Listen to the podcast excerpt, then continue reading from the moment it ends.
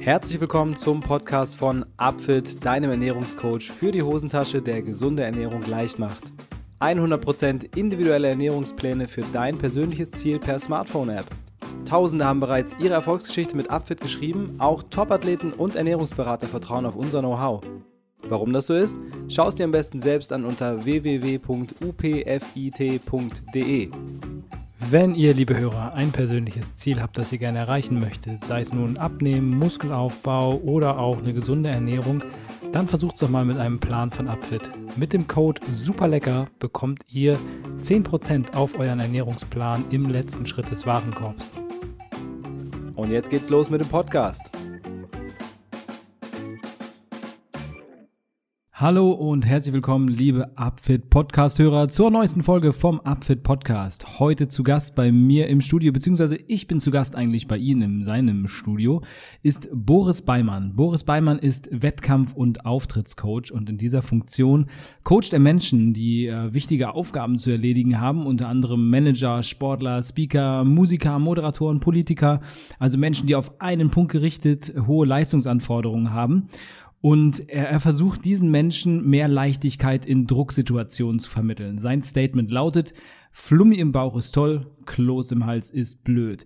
Und die Erfahrungen, die er da gemacht hat, die lassen sich natürlich auch auf normale Menschen wie dich und mich übertragen und auf Situationen, die wir im Alltag erleben und auch die Techniken, die er anwendet.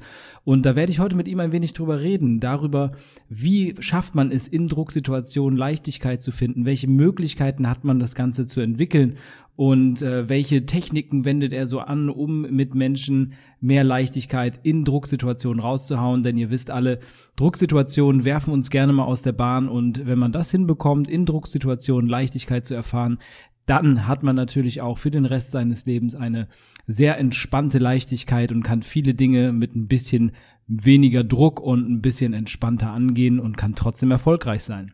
Und das ist das Ziel von Boris Beimann und insofern schauen wir mal, wie wir das hinbekommen, dass auch ich mich gut fühle in dieser Interviewsituation mit Boris. Ich freue mich drauf. Mein Interview folgt jetzt. Ja, Boris, äh, herzlich willkommen in meinem Podcast. Ich freue mich sehr, dass ich dich hier begrüßen darf. Erstmal, wie geht's dir überhaupt? Ähm, ja, vielen Dank, schön, dass ich da sein darf. Hat mich sehr gefreut. Ähm, und äh, ja, mir geht's, äh, mir geht's ähm, trotz der vielen Themen, die es so gibt, aufgrund von Corona-Umstellung geht es mir eigentlich ganz gut. Das ist schön, das ist schön. Jetzt habe ich gerade gesagt, ich freue mich, dich begrüßen zu dürfen. Eigentlich sind wir hier gerade in deinem Büro.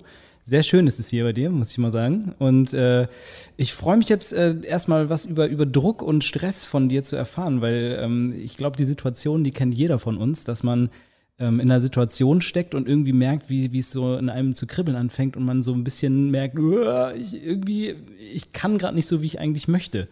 Und das wäre für, für mich mal so die erste Frage. Warum, warum passiert das überhaupt, dass man, dass man einknickt in solchen Momenten, dass man da irgendwie nicht mehr in der Lage ist, seine Leistung abzurufen, wie man gerne möchte?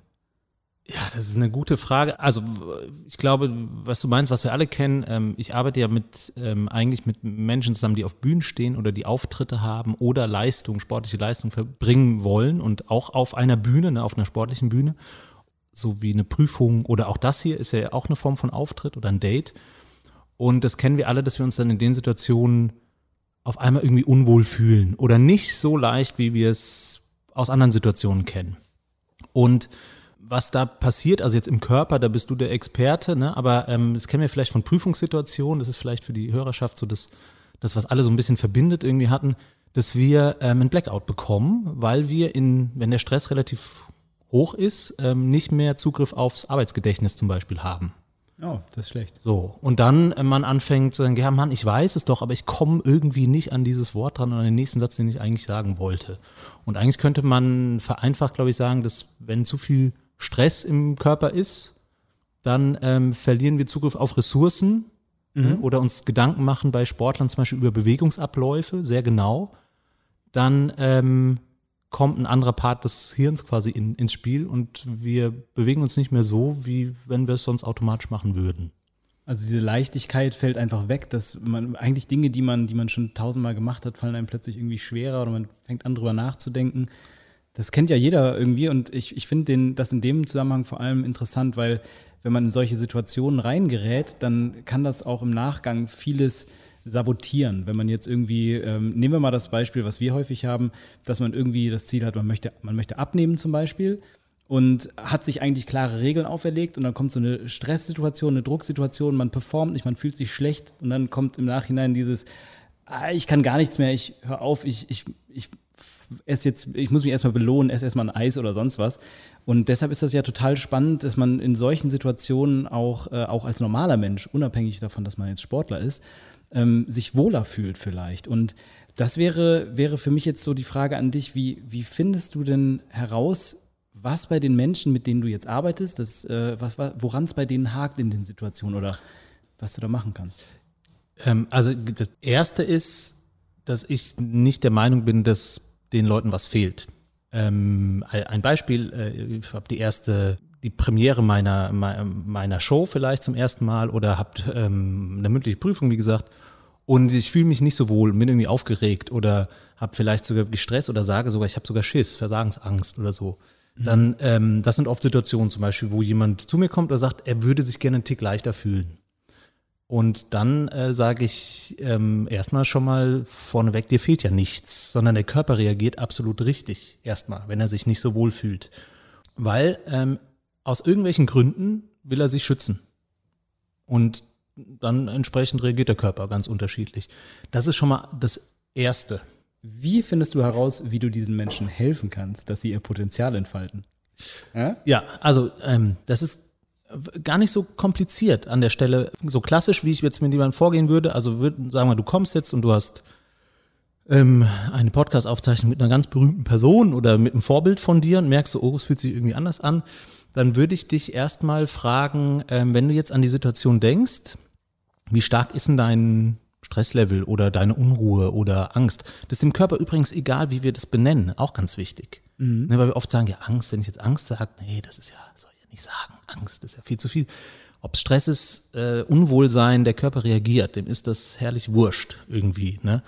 Mhm. Und dann würde ich dich auch fragen, ähm, wäre es für dich spannend oder wäre es für dich interessant, wenn es ein Tick leichter wäre? Nicht, dass es weg wäre. So, muss ja nicht weg sein, so, aber gibt es unterschiedliche Ansätze. Ein Ansatz wäre dann, dir äh, mit dir zum Beispiel eine Technik zu zeigen, die den Körper schnell beruhigt und die du selber kurz vor Situation selbst anwenden kannst, um den Körper in Ruhe zu bringen.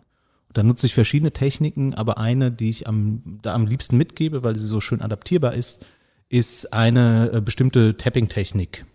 Okay. So. Was, was kann man sich darunter vorstellen? Ähm, also ich sag mal, ich, was ich Leuten zeige, ist klopfen, schnaufen, schütteln. ähm, um, das soll auch immer Humor haben, wenn ich mit Leuten arbeite, soll immer Spaß machen. Also klopfen, es gibt wirklich ähm, ja, Klopf- oder Tapping-Techniken. Ähm, das heißt, wir klopfen auf uns rum. So vorwiegend im Gesicht und auf den Fingern, ist aber nicht entscheidend, wo man rumklopft. Und äh, das mag erstmal komisch sein, weil man denkt, was machen wir da? Aber wenn wir genau hingucken, wenn Leute nervös sind zum Beispiel oder in Unruhe, oder jetzt in Corona-Zeiten wurde ja diskutiert, sich nicht so oft ins Gesicht zu fassen, mhm. weil das machen wir alleine schon 400 bis 800 Mal allein im, am Tag. So. Und das machen wir nicht, weil wir jemand zeigen wollen, ah, der ist nervös, guck mal, sondern ähm, das machen wir, um uns selbst zu beruhigen. Okay. Und das funktioniert, also der, der Körper möchte, macht an der Stelle auch was Gutes für sich, er möchte sich selbst beruhigen. Und das ähm, kann man sich zeigen lassen und das hat, ist das, was ich so kenne, was mit anderen Techniken, gibt noch ganz viele andere Techniken, aber die am einfachsten ist, in jedem Kontext anzuwenden. Kurz ja. vor der Bühne, auf dem Klo, beim Aufwärmen, am Startblock und so weiter und so fort. Genau. Klingt auf jeden Fall simpel. Und das ist ja, äh, ist es dann so, dass die Menschen, dass diese Automatismen, ich kenne das selber, dass wenn, wenn ich irgendwie nervös bin, dass ich irgendwie mit dem Stift klapper oder sowas, habe ich früher in der Schule gemacht. Und wenn man sich dann aber beobachtet fühlt in so einer Situation, dann, dann hört man plötzlich auf damit. Und dann ist natürlich, steigt natürlich das Stresslevel damit wahrscheinlich an irgendwie. Ne? Und das kann man ja gezielt versuchen dann einzusetzen. Ja, das, also finde ich total schön, dass du mir hier die, die Vorlage hinlegst, weil ähm, ich äh, leider werten wir diese Berührung ab mhm. weil wir es so kennengelernt haben. Also ein Beispiel ist so dieser Begriff der Übersprungshandlung, so nennt man das ja oft. Und mit dem Begriff der Übersprungshandlung ähm, ist was Negatives verbunden. Ja. Eine Abwertung. So, das heißt, dass, wenn ich äh, das dann selber mache, dann ähm, denke ich ja, die Leute denken schlecht über mich, dann fange ich an, es zu verstecken. Also ein Beispiel bei einer Präsentation, wenn mir einmal gesagt wurde von einem Dozenten von einem äh, Präsentationstrainer oder so, ja, also sie haben da den Arm immer an der Stelle, das, das sieht nicht gut aus. ähm, dann fange ich, und ich das ernst nehme, dann fange ich bei der nächsten Präsentation an, darauf zu achten, dass der Arm nicht mehr ist. Ein Stressor mehr. Ein Stressor mehr oder ich meine, das kennst du äh, natürlich viel besser als ich, dann äh, im Bewegungsablauf oder im Moment der Performance mache ich Multitasking. Mhm. Also anstatt mich auf die ja. Bewegung zu konzentrieren, ne, auf den Ablauf oder als, als Bühnenkünstler auf den Austausch mit dem Publikum oder bei einer Präsentation, ähm, kümmere ich mich noch ein bisschen Prozent, wo ist mein Arm? Ja, ja, das ist natürlich äh, eine Katastrophe. Also gerade, sag ich mal, bei sportlichen Leistungen, wenn, wenn die äh, Dinge nicht automatisiert passieren, sondern wir quasi, ähm, ja, wir müssen uns bewusst darüber sein, was wir gerade tun. Das funktioniert wesentlich langsamer auch, als, als abgespeicherte Bewegungsabläufe abzurufen. Also in dem Kontext auf jeden Fall totaler Blödsinn. Und äh, ja, und äh, klar, wenn man, wenn man bei einer Präsentation woanders ist mit dem Kopf oder sag ich mal, jetzt auch im Mitarbeitergespräch, man spricht mit dem Chef oder man hat eine Gehaltsverhandlung oder so und hat das Gefühl, oh, äh, ich muss irgendwie, ich muss gucken, wo, wo, wo tue ich meine Hände hin? Das ist natürlich äh, sehr ablenkend. Ja, das, also, das bringt dann auch weg vom Thema dann. Ja, ne? Wirklich jetzt nervös oder nicht. Ne? Ja. Das ist natürlich ähm, ja, zusätzlicher Stress. Und das Ganze und die Idee dahinter, dass man jetzt Beispiel, nehmen wir mal die Beispiel, dieses Beispiel Knopftechnik, das anzuwenden, wäre dann sozusagen das Ganze bewusst zu tun, um sich keine Gedanken machen zu müssen, was tue ich denn gerade unbewusst? oder, oder, also ich meine, abhängig, unabhängig davon, dass es einen ja auch wirklich beruhigt, kann man aber dadurch natürlich steuern, wo, wo das Ganze passiert. Also was es, es hilft erstmal, also es gibt verschiedene Techniken, die den Körper einfach schnell beruhigen und ähm, bei den auf sich rumklopfen, was wir schon intu intuitiv machen, äh, kann in jeder Situation erstmal helfen, wo ich einen Tick mehr Leichtigkeit gerne hätte. Und das Tolle an den, an auf sich rumklopfen, ich sag's mal bewusst so, damit man denkt, das ist komisch, ja, das kann auch komisch sein. Wenn man genau guckt, sieht man, dass wir das ganz oft schon machen, wie gesagt. Äh, dass äh, ich habe die Hände immer dabei. Also ich könnte ja auch Yoga machen, ne? Ich könnte ja auch aufwärmen, sportliche Übungen machen, die den Stress reduzieren, auch einigermaßen mhm. sch schnell. Das geht nur nicht in jedem Kontext so gut. Und die Hände ja, habe ich ja. eben immer dabei und ähm, das kommt auch so ein bisschen aus der moderneren Traumatherapie. Ja, und, und ist, sag ich mal, so das, wo ich sage, das ist super, weil das kannst du in ja, jeder Situation eigentlich wirklich schon mal machen. Und es funktioniert in so 70, 80 Prozent der Fällen funktioniert das erstmal einfach auch echt gut. So, also auch so aus Workshops und auch von Kollegen, so die Erfahrung funktioniert es erstmal schon echt gut. Und manchmal reicht ein, einmal arbeiten mit jemandem, dem das zu zeigen. Dann sagte, ja super, jetzt gehe ich, jetzt habe ich, ich habe das ja selber jetzt gemacht, jetzt weiß ich, wie es geht.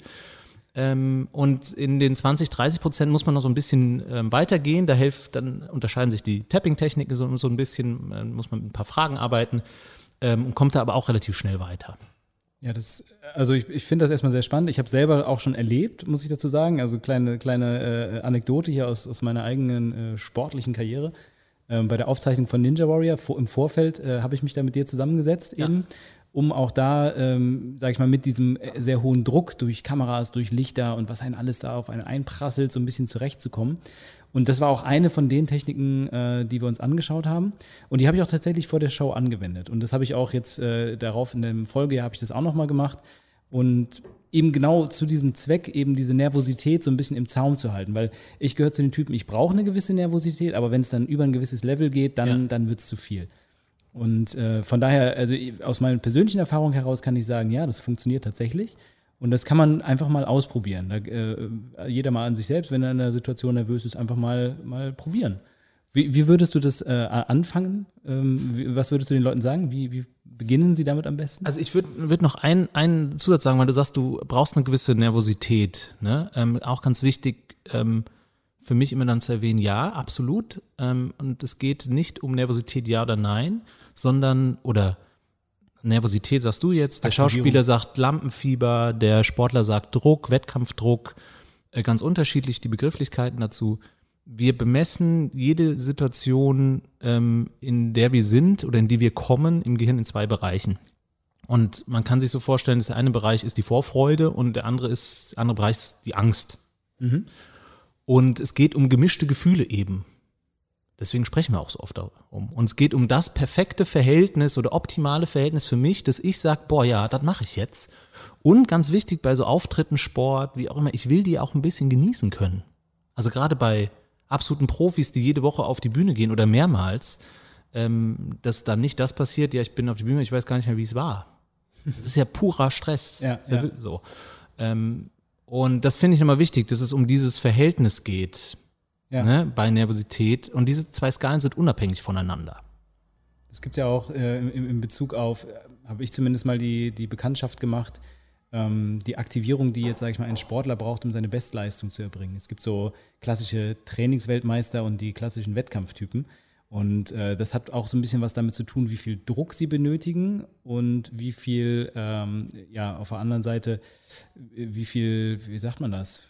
Das andere Wort fällt mir nicht ein, aber es hat was damit zu tun, wie man die Situation wertet. Also einerseits ist es halt die Stärke der, der Belohnung, die auf einen wartet und das andere ist eben, wie werte ich die Situation und da irgendwo das richtige Gemisch zu finden für sich, um äh, richtig leistungsfähig zu sein, ist ultra unterschiedlich und da gibt es äh, ganz, ganz verschiedene Typen. Das gibt es bestimmt in jeder anderen Berufsgruppe auch. Das ist ja völlig unabhängig von Sportlern. Also wenn man jetzt, sage ich mal, bestimmte Berufsziele hat oder bestimmte äh, Situationen, Deadlines im Beruf, wirken ja wahrscheinlich dieselben Mechanismen auf einen, wie auf einen Sportler, der Leistung erbringen muss. Ja, das ist eigentlich so mit das Spannendste für mich an dem Job, den ich mache, weil die Geschichten sich so ähneln ähm, von allen Berufsgruppen. Also die Bilder, die sprachlichen Metaphern und die sprachlichen Bilder, die genutzt werden, ähm, äh, ist, ein Beispiel ist dann ein, ein, Sänger, der sagt, so wenn ich den ersten Ton nicht treffe, dann äh, ist alles vorbei. Und ein Fußballer zum Beispiel, so einer der ersten, mit denen ich gearbeitet hatte, der sagte, wenn ich den ersten Pass nicht an den Mann bringe, äh, dann kannst du mich zehn Minuten auf die Bank setzen. Da habe ich, da hab ich das Gefühl, ich habe einen Skischuh an. ne? So, also genau das gleiche sprachliche Bild oder auch von, von ne, so Keynote-Speakern oder so, wenn ich jetzt nicht gut reinkomme, ich muss unbedingt gut reinkommen, damit der Vortrag gut wird kann man sagen, das stimmt natürlich, ist aber natürlich eine Überhöhung ne, der ersten zehn Sekunden im Vergleich zu fünf, den 44 Minuten 50, die du dann vielleicht noch hast. Und das ist total ähnlich, egal ja. wo, weil es immer eigentlich doch um die gleiche Thematik mehr oder minder geht. Also die Motive sind sehr ähnlich. Es geht halt um, um, um kurzfristige Versagensangst, die dann die Leistung sozusagen im, im Nachgang verringern kann. Ich finde das besonders deshalb spannend, weil ich mir vorstellen kann, dass das, da, wir reden da jetzt ja von Profis, die, die regelmäßig auftreten. Und ich kann mir vorstellen, dass diese Ängste sogar noch viel höher sind bei Menschen, die solche Situationen nur sehr selten haben und die dann aber total wichtig sind. Wie gesagt, gerade angesprochen, irgendwie Gehaltsverhandlungen, irgendwelche, äh, keine Ahnung, irgendwelche Reden, die man halten muss vor Publikum, was man normalerweise nicht tut. Da kann ich mir vorstellen, dass, dass diese, diese äh, ja, ähm, Vorbereitung noch, noch umso wertvoller ist, weil man nicht das Gefühl hat, ich sterbe, wenn ich das jetzt versage. man hat ja nicht die Möglichkeit, es zu wiederholen. Ne? Ein Fußballspieler kann in der Woche drauf die eine schlechte Leistung wieder gut machen. Ja. In so einer Situation kannst du das eben nicht. Da stehst du davor und dann äh, ist, hängt sozusagen relativ viel sogar davon ab auch. Ja, also das mag faktisch vielleicht stimmen, ne? Und gleichzeitig sagen, ist, wenn du halt Stress haben willst, dann ist es immer eine gute Strategie, sich zu sagen, ja, da hängt echt viel von ab. Also ja, ist ja so. Also äh, ne, wenn, wenn ich sage, ja, jetzt habe ich nur ein einziges Mal die Chance, ähm, dann äh, würde ich sagen, bei 80 Prozent der Leute führt es zu Stress und bei 20 Prozent führt es für der äh, Satz oder die Vorstellung dazu, dass ich sage, ah geil, einmal, ja, mache ich jetzt einfach, probiere ich aus. Also ne, das, das ist eine super Stressstrategie. Ähm, ich glaube, ähm, aus meiner Erfahrung, ob Vollprofi oder nicht, ähm, uns geht's immer wieder so. Wir haben dieses Thema Lampenfieberdruck besiegen wir nicht als solches, sondern das kann in jeder Situation wieder ein bisschen anders sein. Ne? Ist nochmal mhm. eine Kamera dabei oder vielleicht sitzt eine Person im Publikum auf einmal da. Der ähm, äh, Comedian Jan von Weide hat mir das so schön erzählt, dass er bei einer Vorstellung ähm, auf einmal im Publikum seine Ex-Freundin gesehen hat. Oh Gott. Und, und Zitat sagt er nur so, das war so schlimm. Eine Person hat ausgereicht, ne, unter, ja. ich weiß nicht, wie viel hundert oder tausend das in dem Fall äh, waren, ähm, dass das Erlebnis anders wird. Ja. Und das natürlich. kennen wir, glaube ich, auch alle. Kann man, kann man bestimmt, also ja, hundertprozentig. Also wenn es das Sportfest als Kind ist, wo dann plötzlich die Eltern zugeguckt haben oder sonst was. Ja. Also das, das, klar, das kann natürlich einen riesen Unterschied machen.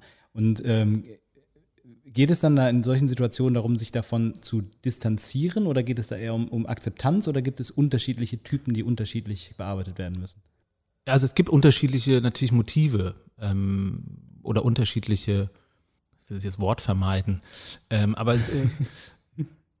also um, um, um, einfach ein Beispiel zu geben, ne? es kann sein, dass ähm, äh, jemand im Publikum sitzt, der einem total gut tut.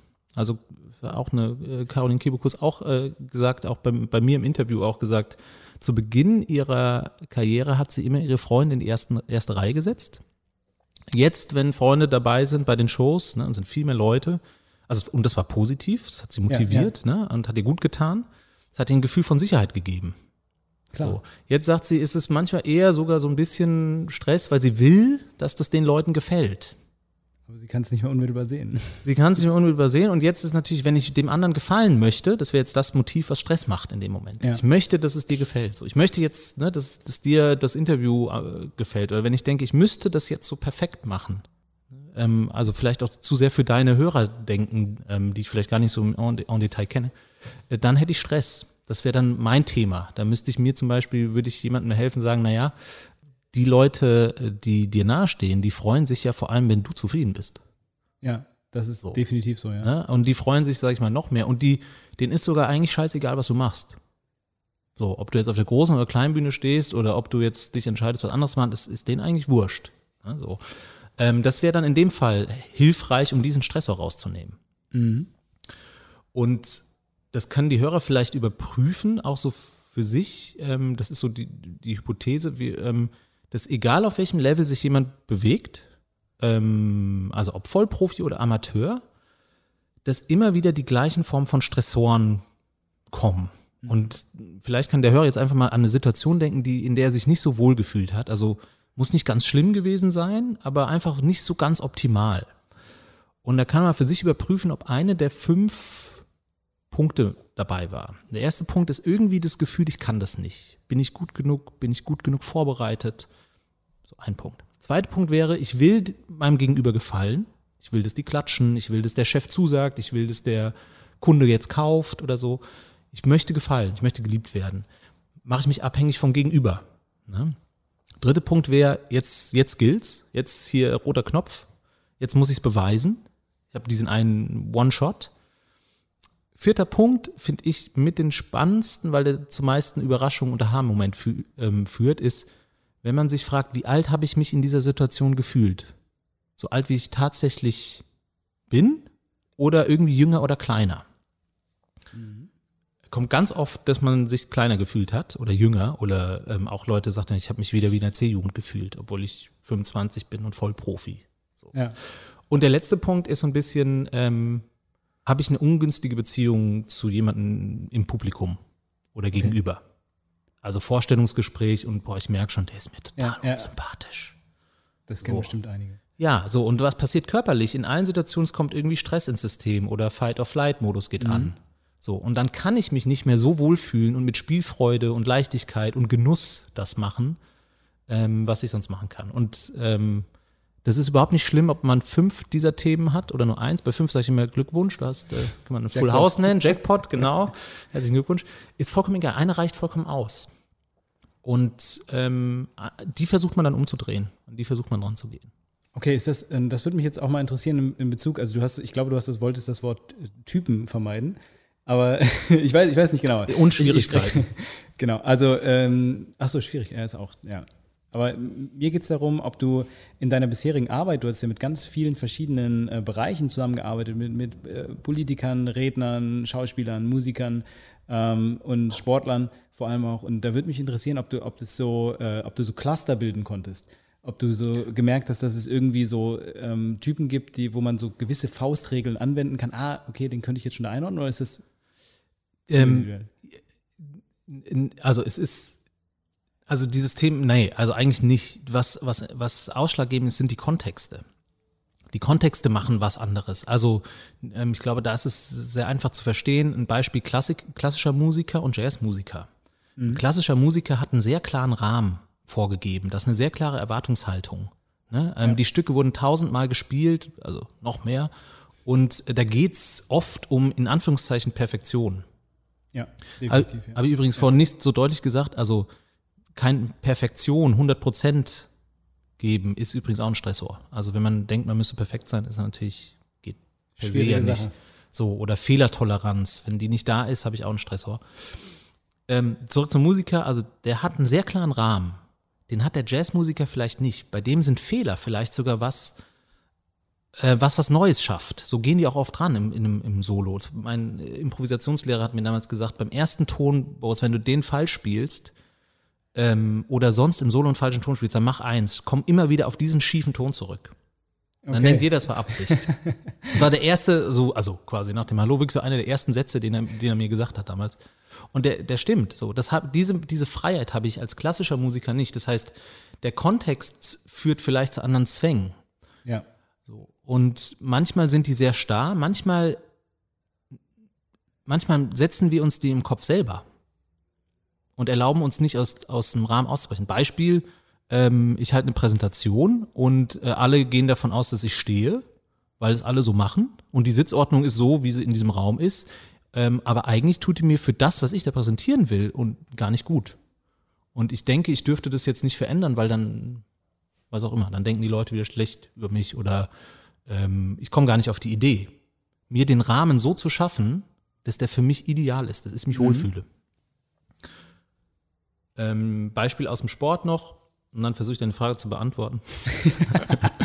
Ich, mer- ich merke, ich, Ich hab's schweife mir aus. gemerkt. Ja, nee, Also. Beispiel aus dem Sport, ähm, eine ähm, ähm, ähm, Läuferin, die ähm, sehr gut ist, so, also auf olympischem Level ist und bei, beim, aus, dem, aus dem Gespräch ganz klar rauskam, so, dass, äh, ja, da wird nochmal die letzten, wird sehr viel, sehr viel Wettbewerb in der Trainingsgruppe und gerade am Schluss nochmal und hat einfach so erzählt und die, ich habe sie einfach gefragt, sag mal, tut dir diese Trainingsgruppe denn gut in der Art? Mhm. Und dann sagte sie, nee, eigentlich, wenn ich ehrlich bin, nee. So, okay, kannst du daran was ändern oder möchtest du was ändern? Ja, ich möchte natürlich nicht, dass die dann denken, äh, ich mag sie nicht oder so. Das war dann ne, ein ja Loyalitätskonflikt, Schwierigkeit, ja, genau, ein soziales Ding. Aber, meine, die ist auf einem professionellen Level, äh, dann gehört es natürlich auch ähm, mit dazu zu überlegen, welcher Rahmen ist für mich der, in dem ich mich ab, absolut wohlfühle. Und das gilt eben auch für Ne? Also Trainer, Trainingsgruppen, äh, äh, Präsentationssurroundings und so weiter und so fort, Bühnen. Ja, absolut. Dass ich da einen Gestaltungsspielraum habe und den vergesse Ja. ich manchmal. So. Also das kann man mitgeben als Tipp. Baut euch die Sachen so gut, wie es geht, dass ihr euch da drin wohlfühlt. Das ist, finde ich, deshalb so einen sehr, sehr spannenden Punkt, weil der natürlich ähm, sehr allgemein anwendbar ist. Ne? Da, sind, da reden wir überhaupt gar nicht davon, dass wir, dass wir jetzt irgendwie immer nur ein professionelles oder berufliches Umfeld haben, sondern das ist, gilt natürlich in genauso einem großen Maße für ein privates Umfeld. Dass man auch da Möglichkeiten hat, zu gestalten oder Dinge anzusprechen, Dinge zu verändern, die halt zu einem pausenlosen Stressor werden. So. Das, Ja, absolut. Das ist natürlich nicht einfach. Ne? Also können wir auch das Thema Nein sagen oder sowas wir alle kennen, ähm, ne? äh, mit reinnehmen. Ähm, und ähm, aber dass wir uns und, und körperlich ja auch wohler fühlen und sicherer fühlen in der Situation und dann näher bei uns bleiben, näher an der Performance sind, ähm, das, das vergessen wir oft und gerade auch in so beruflichen Umfeldern, glaube ich, dann ähm, sagen, nee, wenn PowerPoint dir nicht liegt, ähm, und es verlangen und dann, nee, dann mach's nicht so, ne? Oder versuch's mal oder trau dich oder so. Da, an manchen Stellen haben wir mehr Spielräume als wir geben, die der klassische Musiker zum Beispiel nicht so stark hat. Manchmal ist es ja einfach nur, ähm, ist ja auch der vorgegebene Rahmen eine Form von Freiheit. Also ähm, wenn ich einfach nur das mache, was von mir verlangt wird und erwartet wird, habe ich ja auch eine Form der Freiheit wieder gewonnen. Ähm, und manchmal helfen dann ähm, äh, Ideen, Konzepte, die so ein bisschen mehr Leichtigkeit bringen, im, im Sinne von, ähm, ich genieße einfach mal das zu tun, was von mir erwartet wird. Und meine restliche Energie ähm, kommt dahin, wo ich sie haben möchte. So zum Beispiel. Ne, das ist jetzt auch, Okay. ähm, genau.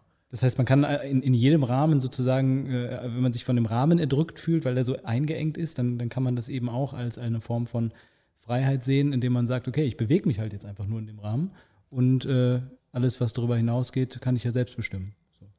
Das- Ja, zum Beispiel. Ja. Ne? Also ich merke bei diesen gedanklichen Themen oder bei diesen fünf Stressoren, die, die Ja. wir genannt haben, da ähm, ähm, man kann es auch Glaubenssatzarbeit nennen, man kann das Ja. auch innere Haltung nennen. Ich nenne das gerne Auftrittsstrategien. Und jedem wird es mit diesen Auftrittsstrategien übrigens scheiße gehen, wenn man ähm, das Gefühl hat, ich muss dem anderen gefallen. Dann, ähm, na, ob, wenn du die hast, wenn ich die habe, dann geht es uns in dem Moment nicht so gut. Ähm, das heißt, die sind total menschlich. Ne? Deswegen haben die Vollprofis bis Amateure. Ist Ja, vollkommen klar. normal, die zu haben. Ähm, da hilft, da arbeite ich mit Leuten immer zu zweit. Das ist eigentlich fast eine Kreativitätsarbeit. Dann ähm, eine Strategie zu finden, die für den anderen passt. Ähm, und passen heißt, ihr kennen, wir kennen alle diese Kalendersprüche und diese Power Phrases. Mhm. Ähm, und jetzt wird es wahrscheinlich bei der Hörerschaft ähm, äh, eine Gruppe geben, die kennt ihr noch nicht. Die andere Teil wird sagen, ah, die sind ja totaler Quatsch, so um sich vor den Spiegel zu stellen und sagen, ich finde mich geil und finde mich toll. Ähm, und es wird eine andere Gruppe äh, sagen, die sind, ja, nee, die sind super. Klar. Gibt es immer unterschiedliche Meinungen. Gibt es unterschiedliche Meinungen zu, dass ein lautes Aussprechen von Dingen total hilfreich ist oder eben nicht hilfreich. Ähm, das, das wissen wir alle. So, das, also Autosuggestion, ähm, dass die was körperlich bewirkt. Und zwar Mhm. ähm, auch im Körper wirklich was lostritt an biochemischer Reaktion. Ähm, wichtig ist, dass diese Sätze zu einem passen müssen. Und es kann sein, dass der Satz zu dir passt, so, ich finde mich super, so, ich pack das. Ja. Und es kann sein, dass ich bei dem Satz sage, nee, das ist für mich wie so ein doofer Kalenderspruch. Das wäre falsch, ja. Das wäre falsch. So, das heißt, man muss hochindividuell quasi gucken, welcher Satz, welche Strategie, ähm, welches Bild passt zu dir, dass es dir in der Form Sicherheit gibt, Leichtigkeit, Spaß und so weiter. Also da kommen ja verschiedene Sachen jetzt in den Sinn. Zum einen, da, da geht es ja um das Thema, das sind ja Glaubenssätze. Ist das, hat das was damit zu tun auch oder ist es, ist es unabhängig davon? Man kann das, also ich, man kann es Mantra, man kann es Glaubenssätze Ja, nennen, man okay, kann ja. es Selbstgespräche nennen, ähm, man kann das gelernte äh, Verhaltensmuster nennen, das ist Weil in, Ähm. in diesem Wort Glaubenssätze steckt ja auch dieses Glauben drin. Das heißt, du musst den Satz, den du aussprichst, musst du natürlich, du musst an den Inhalt glauben, sonst, sonst äh, ist das natürlich verwirkt irgendwo. Wenn du Ja. da einfach irgendeinen Bullshit vor dich hinlaberst, dann, dann hilft dir das natürlich nicht und das ist vollkommen klar. Aber ähm, A ist das natürlich sehr individuell. Ich habe aber mal mitbekommen, dass das auch als Team, äh, in Teams oft eingesetzt wird, wenn man sich so einem, einem gemeinsamen Ziel verschreibt. Das war bei der Handball-WM 2007 war das der Fall und ich glaube auch in späteren Formen wurde es beim Fußball, glaube ich, auch eingesetzt ähm, für so große Turniere, dass man sich so ein, ein äh, äh, Glaubenssatz da als Team irgendwie äh, gemacht hat. Ähm, kann das funktionieren, dass man, dass man sich auch da sozusagen als Team auf einen Glaubenssatz fokussiert? Oder ist das eher so, dass das dann für die Außenwelt schön ist, aber für die Spieler selbst, ähm, die brauchen ihre eigenen? Äh, also äh, habe ich, also ich weiß nicht, haben die 2007 gewonnen? Ja, die haben gewonnen. Also es hat funktioniert. äh, ob das jetzt funktioniert und was das, also äh, mit Sicherheit so, ne? Also wenn wir gemeinsam an Dingen arbeiten und in, in dem dann da bin ich jetzt nicht der Experte für diese Teamkonstellation so als solche, ne? Ja. Weil, ähm, aber wenn wir uns gemeinsam einem Ziel verschreiben und ähm, uns miteinander wohl und sicher fühlen, ähm, dann ähm, gucken wir auch leichter ja über die Eigenheiten und die komischen Dinge des Kollegen ja auch leichter hinweg. Ne? Also ähm, Okay, ja klar. Ne, also ähm, sehe ich vielleicht auch, sage ich, na, das ist jetzt nicht so schlimm, wir arbeiten hier an der gemeinsamen Sache, das akzeptiere ich. Ist aber auch immer ein begrenzter Zeitraum, muss man auch sagen. Ne? Also es gibt auch immer ein Ende von so Teamgeschichten. Ja. Ja, da kann man, also das finde ich zum Beispiel jetzt, wenn man, wenn man sich smarte Ziele setzt und smart in dem Fall äh, so wie die Abkürzung S-M-A-R-T, habe ich schon mal drüber gesprochen, könnt ihr in einem anderen Podcast nachhören. Ähm, aber mir geht es darum, dass ich jetzt äh, auch gerade diese Glaubenssätze spannend finde für das Thema ähm, so Autosuggestion. Man, man, man verschafft sich selber vielleicht so ein, noch so ein bisschen Kraft, um Dinge durchzuziehen, wo man vielleicht an anderer Stelle schludrig werden würde. Da kann ich mir zum Beispiel auch gut das Beispiel vorstellen, gerade wenn Leute jetzt äh, das Thema haben, ey, ich, ich möchte 10 Kilo abnehmen. So, und sie befinden sich irgendwo auf dem Weg und merken, dass sie so langsam abdriften. Da kann, könnte man sowas theoretisch auch einsetzen, würde ich, würde ich jetzt mal meinen.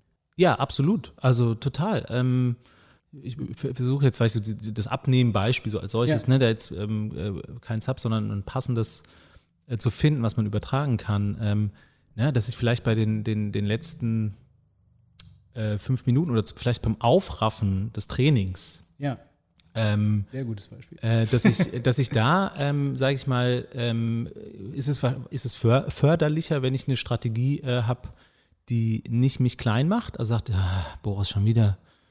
So, jetzt ist Mittwoch, du wolltest ja dreimal Sport machen. So, jetzt wie oft hast du es schon gemacht? Genau einmal. Halbes Mal, wenn ich ganz ehrlich bin.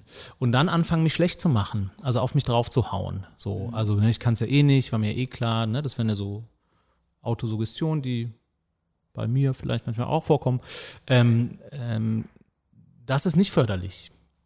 So, sondern ich brauche brauch dann was für mich, was mit mir wohlwollend umgeht ähm, und gleichzeitig auch auf die Dinge guckt, die ich Montag und Dienstag auch gemacht habe, weil die waren vielleicht gar nicht so wenig und es war vielleicht voll in Ordnung, keinen Sport zu machen. Also ich brauche einen wohlwollenderen Umgang mit mir. Mhm, klar.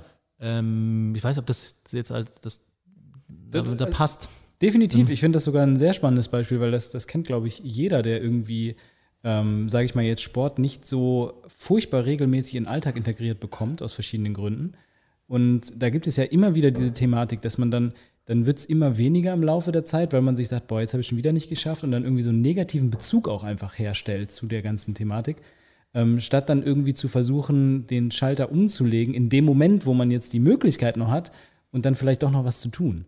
Das, das, würde, das würde in dem Moment zutreffen. Ne? Also kannst du, hast du so ein paar Beispiele, jetzt ohne Personennamen zu nennen, Ja. was so Glaubenssätze sind, die du, die du schon entwickelt hast oder was Personen hilft? Klar, und wir können auch danach, es gibt auf der ganz viele Möglichkeiten auf der Seite, auch Ideen, die ich immer wieder so reingebe, ne? Also Ja, ähm, die wir da teilen können. Du hast ja auch, hatten wir nicht auch welche Wir hatten welche. bei dir? Hast Ich hab- du noch ich hab- eine ich hab- in ich hab die, Erinnerung? oder? Äh, ähm, ja. Du Ähm, musst den jetzt nicht teilen, also aber, aber ähm, Ich, ich habe die sogar, ich habe die aufgeschrieben. Äh, ich habe die da drüben in meinem Handy. Du kannst mal kurz Okay. weiterreden, dann oder, oder ich Ja. äh, red mal weiter. Ich, ich, ich äh, sag die gleich mal. Also ich, genau, ich, ähm, naja, also zum Beispiel für ähm, eine Hindernisläuferin habe ich einmal was entwickelt, also ich entwickelt, Entschuldigung, mir zusammen. Also das ist dann, muss man sich vorstellen, die sagte, ja, ja, immer Hindernis XY und auch da bei einer Langstreckenläuferin schon mal Kilometer 14, immer scheiß Kilometer 14. So, wenn der kommt, oh, so. Ähm, und ähm, da war zum Beispiel äh, ähm, ganz simpel die Strategie, ähm, so, ich mache dann Vorschläge, sage dann, ja, wie wäre es denn mit äh, Scheiß auf Kilometer 14, äh, die nächsten 30 ähm, ähm, mache ich, mach ich einfach so. Oder die, selbst das Hindernis hält mich nicht auf. Oder ähm, ich nutze gerne Kraftwörter, die passen nicht zu allen. Das ist echt ein Rumspielen. Ähm, äh, fuck jetzt, selbst Kilometer 14 hält mich nicht auf. So. Oder ähm, ähm, das Hindernis ist eine Chance gelassen, mit mir umzugehen. Ne? das wäre so ein ganz anderer Entwurf, ne? Ja, so genau, das wäre ein anderes Motiv, was dahinter liegt. Ja. Ne? Und das ist dann, ist dann die Frage, was denjenigen antriggert. Ne? Und das Ja. ist dann echt in der 1 zu 1 Arbeit, also online äh, geht es wunderbar oder halt äh, vor Ort, ähm, dass ich wirklich äh, Vorschläge mache, Mhm. ganz viele Vorschläge und an der Reaktion des Gegenübers eigentlich merke, trifft's jetzt was, trifft's einen Nerv, ne? ähm, ähm, oder nicht, gibt's eine Resonanz drauf. Und das muss demjenigen gefallen und Spaß machen oder Leichtigkeit bringen. Ja, absolut, weil sonst kommt ja genau dieser Kalenderspruch. Äh, ähm, äh, Gedanke in den Kopf, so irgendwie, das ist ja Quatsch oder das betrifft mich ja nicht. Ja, oder Und das- das, macht ich- einfach nichts mit mir. Das geht Genau. rein und raus und das habe ich schon wieder vergessen. Ja. Ja, und äh, bei, bei mir war das so, ich habe ich hab auch, glaube ich, äh, noch ähm, daran irgendwie ein bisschen rumgefeilt, nach, nachdem wir Ja, gearbeitet ja haben. passiert auch oft, ja. Und ähm, für mich war das, also mein, mein größtes Problem war, dass ich das Gefühl hatte, zu leichte Fehler zu machen. Also ich, ich ähm, hatte immer das Gefühl, ich, ich würde gerne mal an den Punkt kommen, wo ich einfach aus Gründen der, der, der Kraft, das ist einfach, dass ich einfach nicht mehr, nicht mehr, äh, nichts mehr rausholen kann aus mir, scheitere und nicht, weil ich irgendwie eine Dummheit mache. Und äh, darauf bezieht sich das auch so ein bisschen. Und ähm, der erste Satz war, Fehler kann ich kompensieren.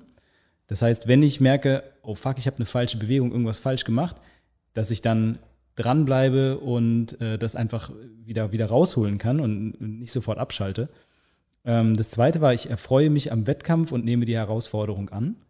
Das war, hatte einen ein bisschen anderen Kontext. Das war so ein bisschen so diese, diese Thematik, dass ich das Gefühl hatte, im Training kann ich mehr rausholen als im Wettkampf. Ähm, das dritte war, ich lerne Stück für Stück dazu. Und das ist so ein Mantra, was ich tatsächlich mein Leben lang eigentlich schon irgendwie im, im Subtext bei mir mitschwingt, ähm, dass ich versuche immer aus, auch aus Fehlern auch zu lernen. Und dass es was Gutes ist. Ja. So, dass man Fehler nicht macht Ja. und, und, und dann sauer sein muss, sondern Ja. dass man daraus auch lernen kann. Und äh, das letzte war, meine 80 Prozent reichen locker, aber ich gebe 100 Prozent. Ja, genau. Und das ist zum Beispiel ein Klassiker, würde ich fast sagen, ne? den, den ich und ganz viele Kollegen, die auch so arbeiten, ähm, äh, wenn wir uns fragen, wie oft haben denn deine 80 Prozent schon gereicht? Ja. So, ähm, und du gehst mit dem Gefühl in die Situation auf die Bühne, meine 80 Prozent, kann- ich gehe auch gerne runter mit jemandem, 70 oder 60, ähm, haben denn, wie oft haben die denn schon gereicht in deinem Leben? Du gehst mit dem Gefühl an die reichen. Meine 60 Prozent sind schon echt geil, aber wenn ich Bock hab, gebe ich eben 100. ja. So, und dann bleibt es übrigens eine eigene Entscheidung, ob ich das mache. Ne? Und zum Beispiel äh, bei einer, in einer Firma, wenn, ähm, wenn es dann heißt, äh, man hat den Job bekommen und dann sagt äh, der Chef oder die Chefin, ja, jetzt müssen sie sich aber beweisen erstmal. So, ähm, dann wird gerne dieser Druck nochmal einem ähm, gegeben von außen. Und dann zu sagen, ja, also nee, also meine 60 Prozent sind schon ganz gut und ich habe schon Bock, einen guten Job zu machen. Das entscheide ich aber, das entscheide ich aber mal schön selber. Ja, und ja? vor allem auch, auch dann vielleicht das so zu rezipieren, nicht als, äh, die sagt gerade zu dir, jetzt musst du aber 110 Prozent geben, sondern dass sie eigentlich zu dir sagt, jetzt musst du 80 Prozent geben, weil ich weiß ja, meine 80 Prozent sind schon bewiesen ja. genug. Und äh, wenn ich noch was drauflegen will, dann kann ich ja. noch ein bisschen was drauflegen. Und außerdem nie vergessen, wenn man äh, wo eingestellt wird oder ähm, ähm, das Trikot quasi übergestreift bekommt, dann hat man es quasi bewiesen. Die stellen einen nicht ein, wenn man, wenn, wenn man nicht, wenn die nicht glauben, dass man das könnte. Ähm, und dann wird, das, das, dann wird dann gesagt, ja, diese, es geht ja nur mit Druck. Ja. Ne? Und ähm, da wissen wir alle, das Gras also wächst nicht schneller, wenn man daran zieht, ne, sondern es, ähm, ähm, es, geht wirklich darum, dass man die Sache mit Leichtigkeit und Freude und Spielfreude macht. Ja. Auch, auch im Hinblick auf eine Karriere gesehen, dass du nicht bei jeder Geschichte so viel Anstrengung hast und so viel Energieverlust, ähm, dass du auf dem halben Weg quasi kaputt bist. Ich hoffe, dir hat der erste Teil von meinem Interview mit Boris Beimann gefallen. Wir haben noch eine ganze Zeit weitergequatscht und deshalb gibt es einen zweiten Teil zu diesem Interview mit weiteren interessanten Geschichten auch von Dingen, die er in seinem Job bisher erlebt hat und noch weiteren Möglichkeiten, wie du selbst ähm, Techniken von Boris anwenden kannst. Und insofern äh, hör dir auch gerne unseren nächsten Podcast an. Das ist der zweite Teil von diesem Interview. Und wenn dir das Interview gefallen hat, dann gib uns gerne ein Like, abonniere unseren Kanal natürlich, teile ihn gerne gerne auch, wenn du dazu Lust hast und schick uns Kommentare, damit wir wissen, woran du im weiteren Verlauf des Podcasts interessiert bist, was für Themen dich interessieren. Wirf auch mal einen Blick in unsere Show Notes. Da findest du noch ein paar weitere Informationen zu Boris Beimann und auch zu den Themen, über die wir hier geredet haben. Äh, da findest du auch Links zu seiner Homepage borisbeimann.de und zu seinem Instagram-Account, wenn du dir den Mann mal genauer anschauen willst. Auf jeden Fall eine interessante Persönlichkeit. Und ja, damit würde ich sagen, bis zum nächsten Mal mit dem zweiten Teil vom Interview mit Boris Beimann. Ciao, ciao.